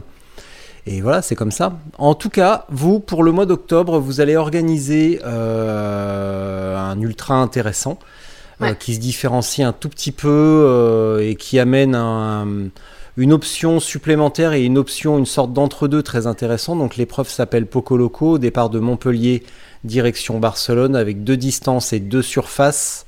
Ouais. Euh, et voilà, j'ai à peu près dit l'essentiel. Constance, je te laisse broder autour de ça. Alors euh, la Poco Loco, donc euh, on l'organise à quatre. Donc euh, Guillaume et moi et Harald et Caroline, donc qui ont aussi fait la Desertus Bicus. Harald qui a fait la panne euh, la panne celtique avec nous et Caro qui vient de finir la transcontinentale d'ailleurs. Euh, euh, donc c'est une course à notre image qui qui va être un peu le miroir des valeurs qu'on qu'on prône, qui sont la question de l'écologie. Donc pas de pas de venue en autrement que en train ou en covoiturage. Donc c'est interdiction de prendre l'avion. Euh, je pense que c'est important à ce jour. Est-ce que tu as quelque chose à tu veux dire chose Moi, non, non, bah, du coup, il y a ça, il y a, on va faire pas mal de choses. euh, Avec les écouteurs, ça passe bien, là, t'entends, hein Ouais. Si vous pouvez inverser, alors par contre, va falloir La vous parité. switchier euh, toutes les 30, se- tren- toutes les Ouais, 30 ouais. secondes, mais Ah oui, ouais. pensez quand même à intervertir les écoutilles. Ouais, du coup, je donc il y a euh, cet aspect-là euh, où on va faire, euh, comme l'a dit Constance, donc euh, sur euh, étant donné que 80% de l'empreinte carbone des événements sportifs aujourd'hui, c'est euh, la venue et le départ des des participants et participantes euh, à l'événement. Bah voilà, nous c'était important pour nous qu'on qu'on limite ça et donc qu'on interdise les, les allers et retours en avion ou bah, si les personnes fait plus de 1000 km en voiture, pareil, en voiture solo. Donc on incite euh, au covoiturage comme ça. On va évidemment calculer notre empreinte carbone à la, à la fin. Euh, on a plusieurs autres idées euh, sur sur l'aspect environnemental. On va on va pas tout dévoiler pour l'instant. Et puis euh, il y a aussi ce second volet qui est ouais qui est de l'inclusion de tout le monde dans dans l'ultra, notamment les femmes. Aujourd'hui, ben c'est pas trop un secret hein, sur les sports d'endurance. Il y a pas beaucoup de femmes en général qui sont qui sont inscrites. Euh, bon, on va, on va, on va pas en citer, mais sur, sur certains événements, euh, c'est moins de 5%. euh, il y en a où c'est même deux, deux participantes sur, sur une longue distance. Aujourd'hui, on est à quasiment, ça se joue à la, à la virgule près, à quasiment 30% euh, de femmes inscrites sur la Poco Loco.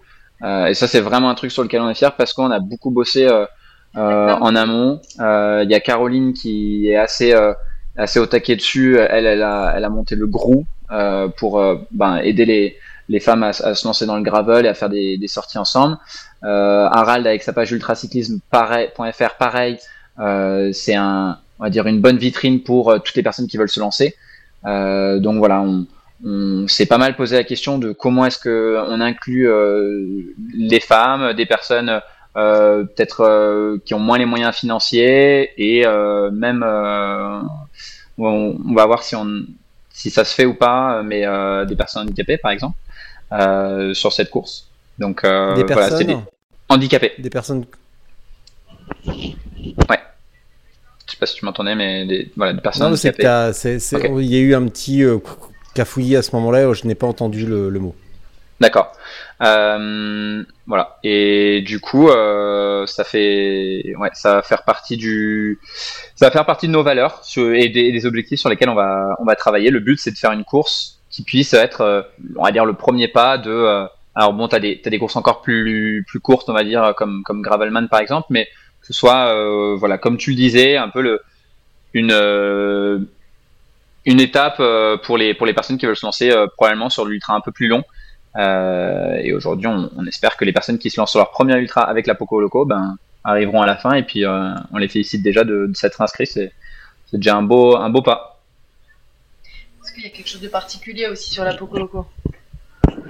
Il y, a, quelque chose de particulier aussi qu'on a mis en place sur la Poco Loco, euh, c'est qu'il y a des ambassadeurs, il y a des meneurs d'allure. Et donc ça, ça fait vraiment la différence. Et ça fait la différence typiquement sur le fait de rouler la nuit.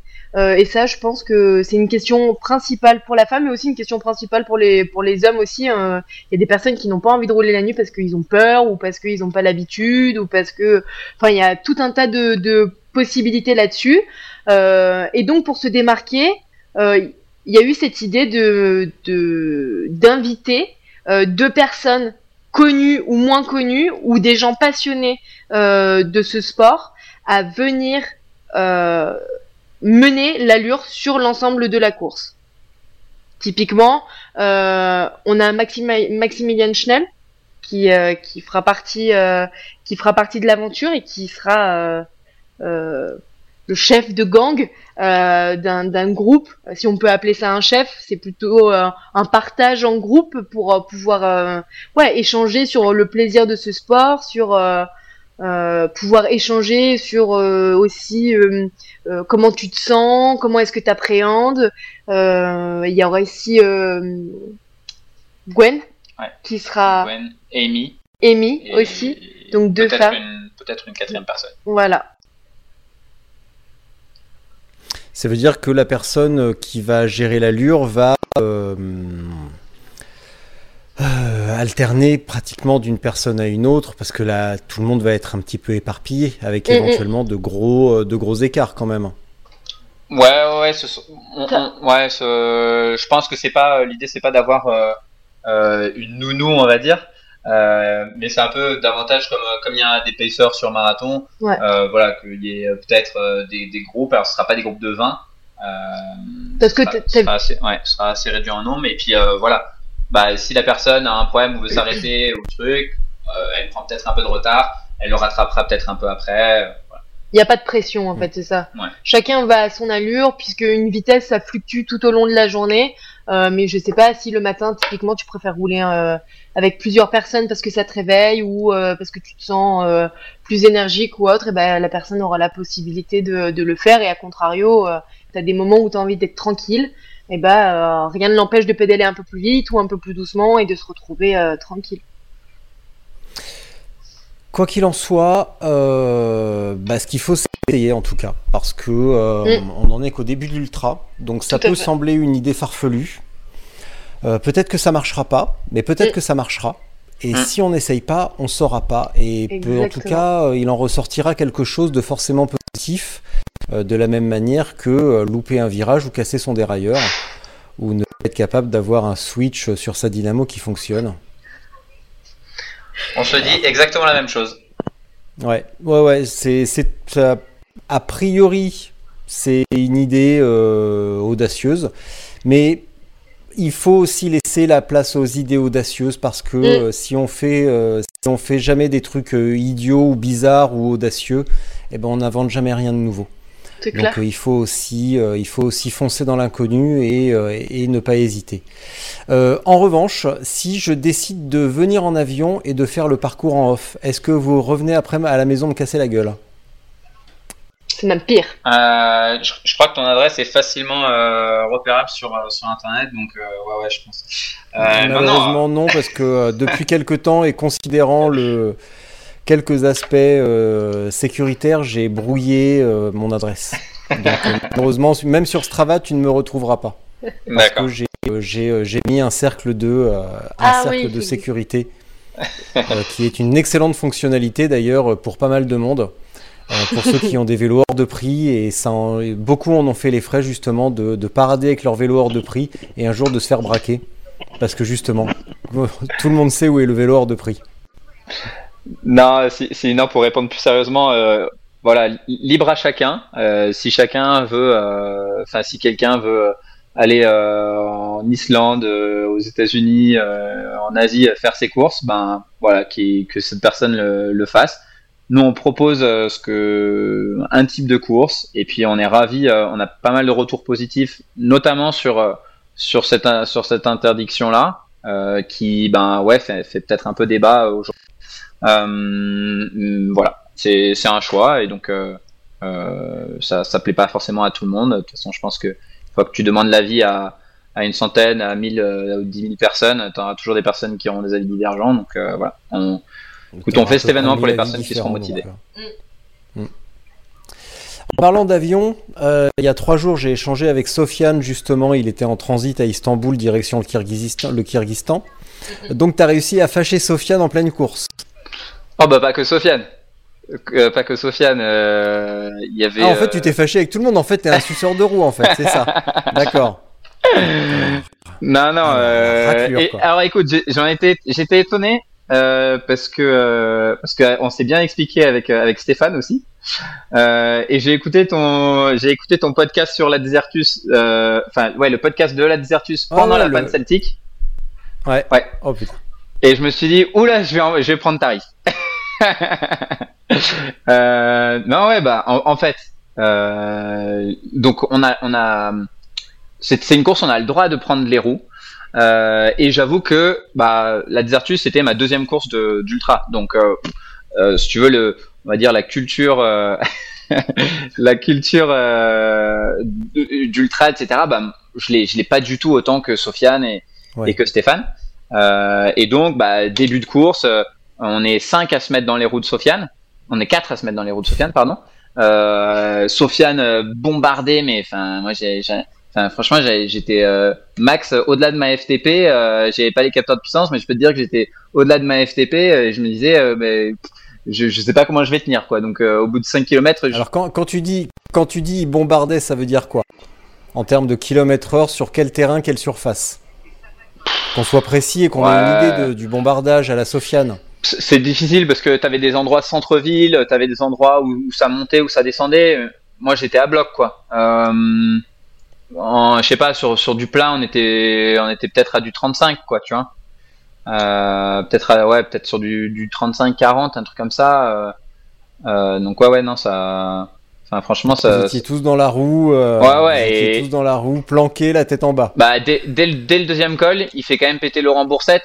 Euh, je sais pas si tu connais le chef, mais Laurent Boursette, c'est quand même un peu une référence en, et en ultra et quand même en montée-descente. Il fait la montée de Saint-Nizier euh, à Grenoble tous les, tous les jours, donc euh, le déni. Mais je connais. sais, mais arrête. Ah ouais. Je sais très bien qui fait le qui fait le taf. euh. Bah ouais.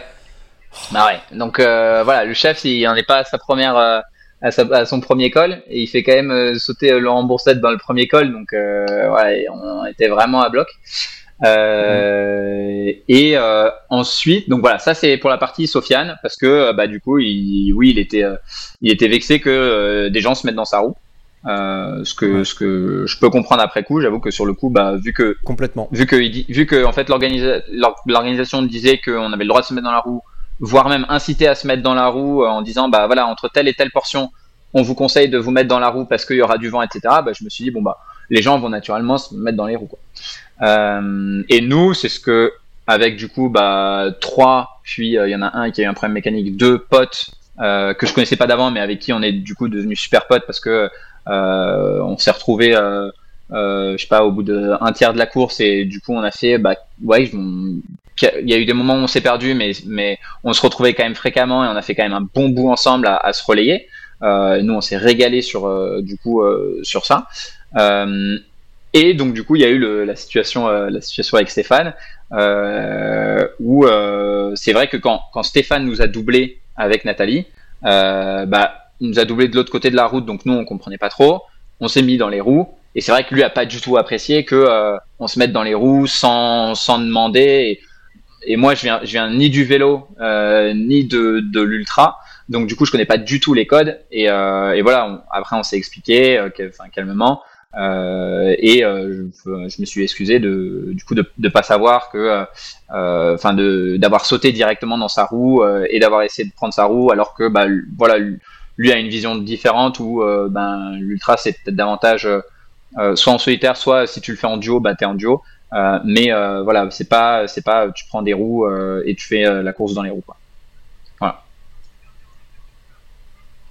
Oui, oui, il m'avait raconté Stéphane que il y avait eu ce débat sur. c'est pas parce que c'est autorisé qu'il faut le faire. voilà exactement exactement En gros. ouais, ouais. Voilà. C'est pas Ouais. parce que. Bah, surtout que techniquement, tu te fais doubler par un mec ou une nana, et ben la moindre des choses, c'est de pas se coller dans sa roue directe. Parce que dans ce cas-là, euh, bon, on en revient à tous les débats et à tous les, petites anecdotes qu'on entend sur les vieux cyclos euh, qui se font doubler euh, par un mec ou une nana. Et puis bim, il saute dans la roue parce qu'il supporte pas de se faire doubler par quelqu'un d'autre. Alors après, il colle à la roue et puis il fume à l'entrée du village. Ben là, euh, même sur de l'ultra euh, qui est censé véhiculer des valeurs humaines, etc., machin, eh ben on retrouve les mêmes travers. Ouais, tu- Mais, mais, tu, comme mais tu, tu vois dit, t'as pas les codes de la culture. Ouais, t'as pas ouais, les codes culturels. tu, Voilà. tu vois le fait Tu que le referas pas. le fait que tu le dises comme ça typiquement c'est enfin vraiment je ai aucune idée, quoi. Absolument aucune idée. Donc, ouais, ouais. ouais. Excuse-moi, Stéphane. T'inquiète pas, il a d'autres chats à fouetter. Maintenant, il essaye de lutter, euh, de lutter contre sa sieste, son état de sieste permanent, là. Donc, euh, puis de toute façon, il s'est, il s'est disputé comme un vieux couple avec Théo, donc euh, sur la TCR. Donc, euh, ils essayent de se rabibocher euh, tant bien que mal, je suppose, et je l'aurai au téléphone dans quelques jours. Euh, est-ce qu'on a quelque chose à aborder que éventuellement j'aurais oublié? Si on parlait un petit peu de matériel, parce que des fois j'aime bien quand même, je suis pas un geek du matériel, mais j'aime bien en savoir un petit peu plus. Constance, t'as quoi comme vélo? Un versage. Oh, putain. Hop là Ni une ni deux. J'ai un. Ah, puis ça, ça fait très James Bond en plus, tu sais, euh, les oreillettes et tout. euh. Carter, pas la main à l'oreille, non, non, non On allait montrer tout. Euh, alors, j'ai quoi comme vélo? J'ai un, un Specialized. J'ai beaucoup de cheveux. Un J'ai un Specialized, bah oui, Specialized c'est qui vient de on a un. À, Ouais. Aspect, aspect, on a, à Valence, on a des spé, bien entendu, vous êtes pas... Il y a, pas trop le choix. Hein. Elle est pas mal. Euh, non, non, moi j'ai un, j'ai un Specialized que j'ai récupéré de la copine du frère de Guillaume il y a quelques années, euh, qui roule très très bien, qui à la base était un vélo de Ouais. triathlon parce que elle, elle était dans le dans, dans les Ironman, dans les 70.3 pardon. Euh, donc c'est un bon vélo qui tient la route, rien à rien à redire, je sur ce vélo. Rien à signaler. Non.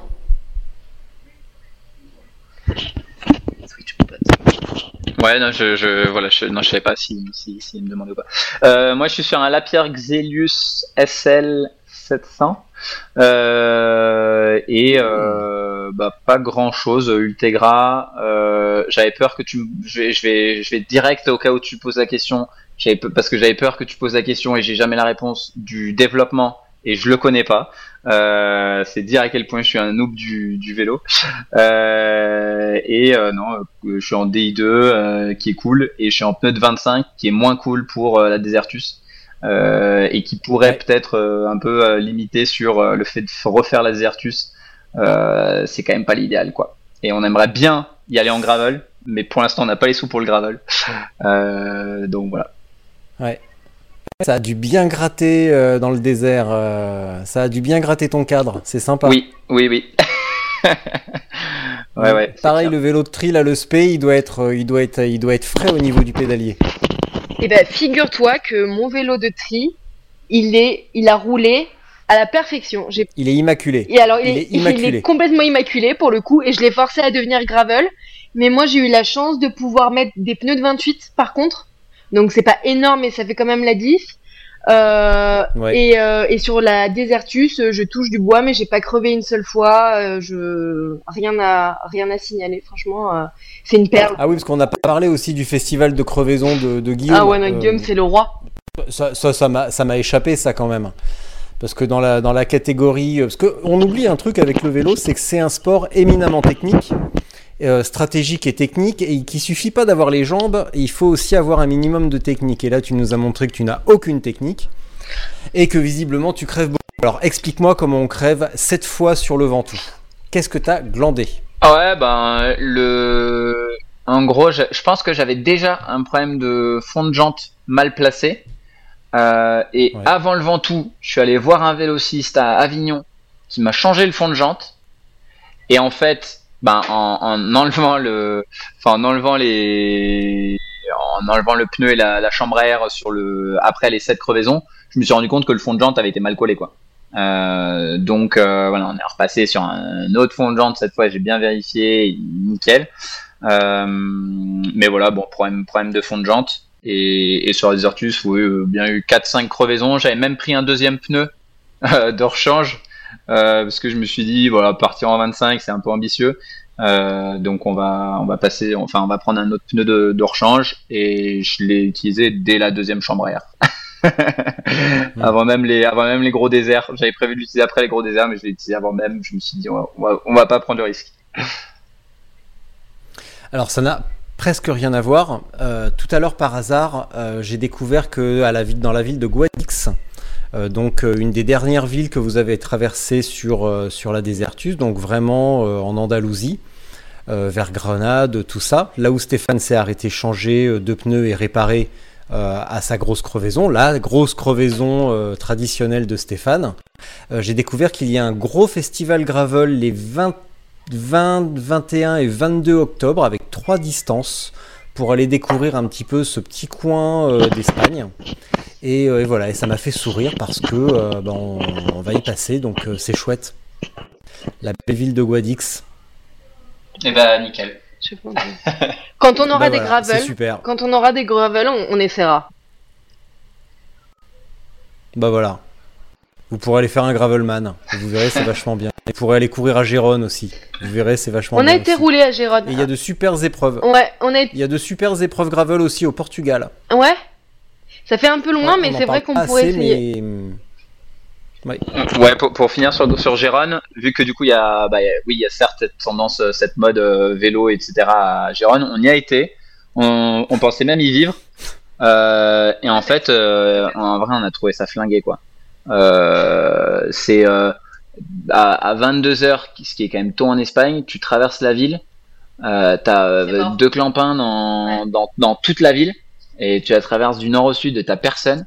Euh, alors ouais, t'as, euh, oui, tu vois Vincent Louis euh, au café hors catégorie. Voilà, ça, c'est vrai que c'est vrai que tu vois Vincent Louis. Voilà, on n'a pas vu Frodino, mais euh, voilà, c'est vrai que tu vois des stars. euh, chaque sortie, tu vois toute l'équipe Bike Exchange ou euh, Israel Startup Nation.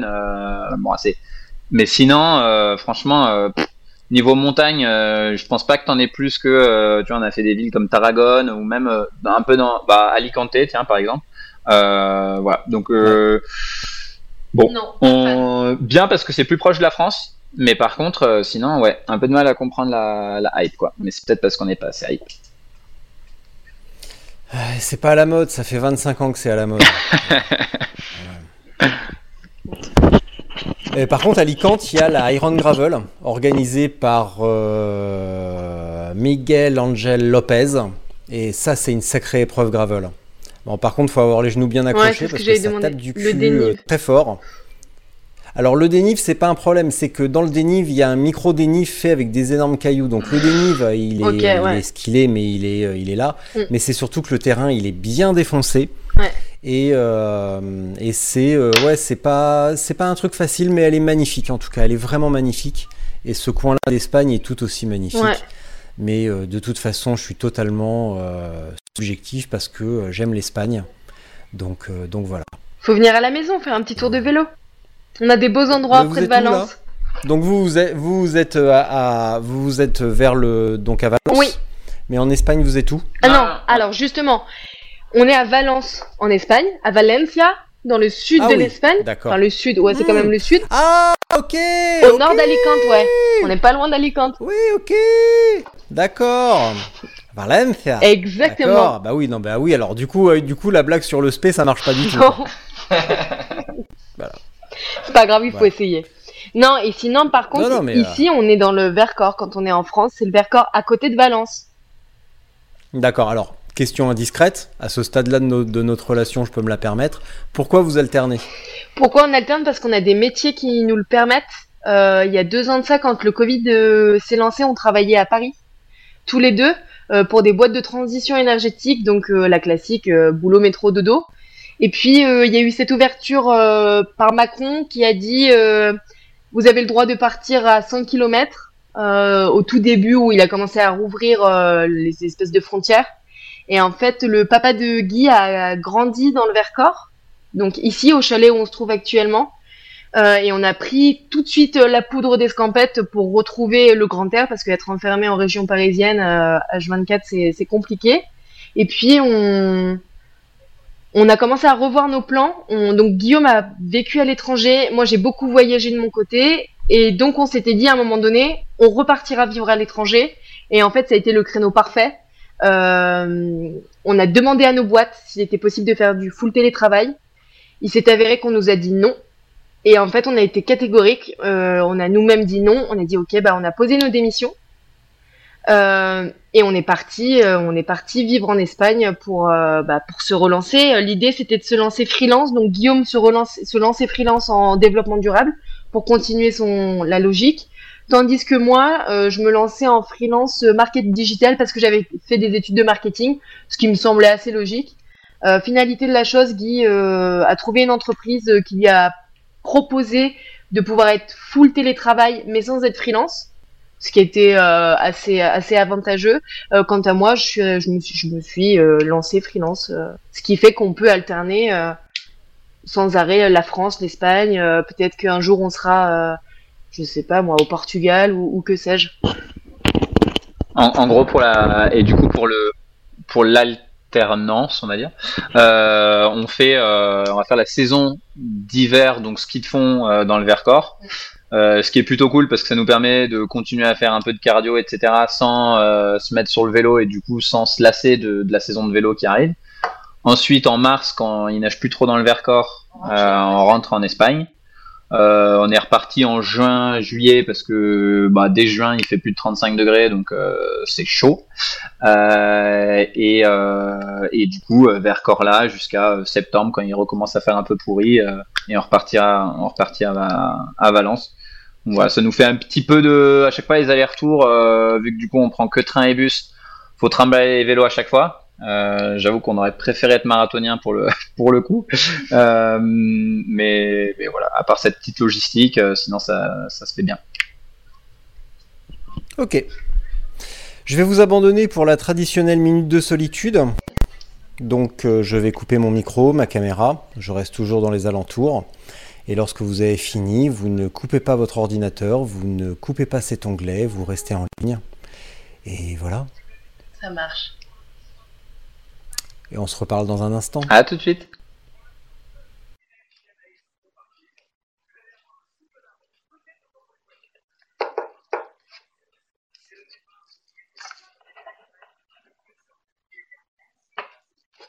Alors par contre, vous avez le droit de parler quand même. Hein. D'accord. Parce que quand on dit minute de solitude, non mais j'observe quand même. hein. Ah ok, parce que moi j'ai. euh, J'ai pas l'air comme ça. ok, non mais j'ai. en- en- Ah non mais il faut pas. Ouais, ouais. Alors dis-nous parce qu'on a pas. Je pense qu'on n'a pas dû capter. Je pense que on pensait que t'allais arrêter l'enregistrement en fait. Non, bah non. Et sinon, à quoi sert la minute de solitude si je capte pas votre malaise? D'accord. Et le fait que vous, visiblement, vous comprenez pas du premier coup. Non. Hein? À quoi ça sert? Tu ralentis. Alors je... Voilà. ouais, Constance va juste charger. Bon, c'est reparti. Ok, ouais, parce que sinon Constance allait chercher le Chargeur. le chargeur. Euh... Ok. Bon bah vas-y Guillaume, fais ta, fais ta minute de solitude et après Constance enchaînera. On- Mais on, on doit parler ou on doit pas parler? En fait, je- j'avoue que du coup, je, je connais C'est pas un la minute de solitude. ah, On doit faire genre, euh, on attend ce qui se passe. Alors, Ou on doit parler de ce qu'on veut. alors vous faites, vous faites ce que vous voulez. Si vous voulez ne rien dire et faire un concours de grimaces tous les deux devant la caméra, vous faites ça. Euh, et ça n'ira pas plus loin. Euh, si vous voulez dire des choses intéressantes, euh, développer des thématiques, une sorte de réflexion sur l'existentialisme et le sens de la vie, bah, vous avez le droit aussi. Voilà. Tu voulais parler de Eric. Ah ouais, bah tiens, ouais. Ça peut être une bonne idée. Ouais, ben on va profiter de, on va profiter de ça vu qu'on avait dit que, en plus ça je vois que ça, l'horloge a bien tourné donc c'est parfait, il va devoir écouter jusque là. Euh, en fait, on s'est rencontré au, on s'est rencontré au Japon euh, avec Constance et euh, et donc voilà, le voyage ça a un peu toujours été, euh, toujours été co- comme, enfin comme ça. À l'époque, moi je faisais mes, mes études, elle, elle, elle visitait un de ses potes du coup d'Opère de d'Irlande. Euh, et est venu un de mes un de mes potes est venu me voir euh, au Japon, un pote qui est venu me voir aussi au Brésil. Euh, et euh, du coup, alors comme tu le disais un peu en intro, on est marié, on n'est pas marié, on est fiancé et on va se marier euh, l'an prochain. Euh, et on va en profiter du coup pour cette minute de silence euh, de demander à ce pote-là, donc Eric Philippona, euh, si tu veux bien être mon, mon témoin de mariage. Voilà, ça sera la, la petite annonce de la minute de silence. Donc, merci Richard pour cette occasion. et donc Eric, euh, bah écoute, si t'es chaud, euh, appelle-moi et, et réponds-nous oui. Et si t'es pas chaud, bah appelle-moi quand même. voilà. Du coup, on n'a pas regardé combien de temps il reste, donc euh, on peut faire des grimaces pour la suite.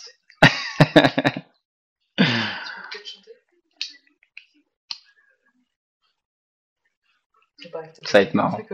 Ou sinon, quand il revient, on fait genre maintenant c'est à lui une minute de silence et c'est lui qui doit. on lui répond pas. On fait comme si on n'entendait pas. Il y a un problème de son.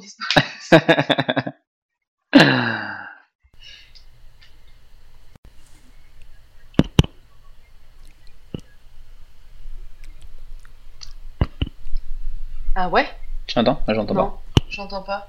pas. On t'entend plus. Ouais. Non, on t'entend plus.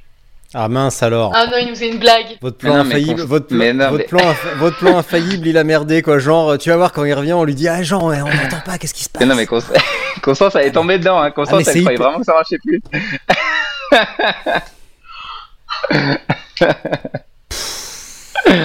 aïe, aïe. Ouais, c'est cadeau, hein. franchement. euh, oh là là. La blague a même pas marché, quoi.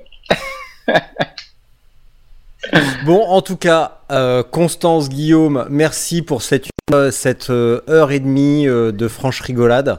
Bravo pour ce que vous avez fait, bravo pour euh, les projets que vous menez.